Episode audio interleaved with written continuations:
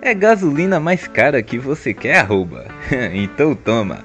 E antes que você procure briga com os frentistas e vá parar no YouTube, saiba que o novo combustível terá uma redução de 6% no consumo médio, segundo expectativas. Ninguém está te assegurando nada. E o presidente Jair Bolsonaro suspendeu por 120 dias as queimadas na Amazônia. Olha que coisa boa. Como a floresta é alvo de cobiça externa, muitos brasileiros implantaram a estratégia inteligente de marcar o território incendiando tudo. E na Bahia, os casos de Covid-19 no interior dispararam após o São João. Pois é, já dá pra cantar comigo. Quando olhei a gripe ardendo com a Covid no São João. Eu perguntei a Deus do céu, ai, por que esse fogo de aglomeração?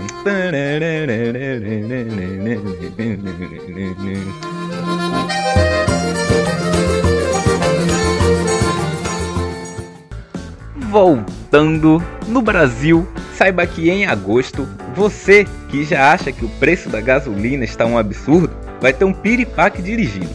Então, se sua esposa ou marido for mão de vaca, não deixe ele ou ela nem tocar no carro no próximo mês. Isso porque os postos e refinarias serão obrigados a aderir à nova gasolina, que terá alterações físico-químicas para ser mais eficaz nos carros modernos, seguindo um padrão que é próximo ao combustível comercializado na Europa. Olha só quanto deboche. Já tô até vendo a Torre Eiffel da Massaranduba.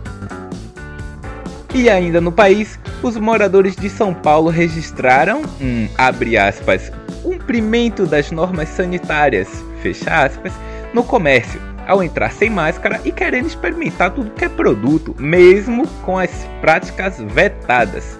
Virou um circo a céu aberto Brasil agora. Olha isso.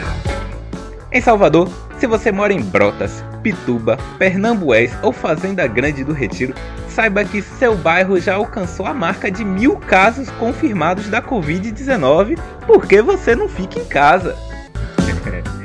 Inclusive, Brotas já vai rumo a 1k Boa, Brotas. E no restante da tabela vem Federação com 827 casos, São Marcos com 830 casos, Liberdade com 869 casos, Cabula com 890 casos e chegando no acesso ao G4 vem Itapuã com 985 casos. E ainda vamos reabrir o comércio. Boa, Salvador, é assim que eu gosto. Mentira, não gosto. No mundo, temos um novo conflito entre Estados Unidos e Rússia. Só que agora, em vez de uma corrida armamentista, os países estão munidos de vacina contra a Covid-19. É desse conflito que eu gosto. Pode mandar mais vacina para acabar logo com a pandemia. Rússia ameaçou? Vacina. Estados Unidos revidou? Vacina. Formou um time de Estados Unidos, Canadá e Reino Unido contra a Rússia? Vacina. Atacaram os russos após eles supostamente terem roubado dados sobre a vacina? Vacina. Desse jeito, meu calendário de vacinação vai ter só coronavírus.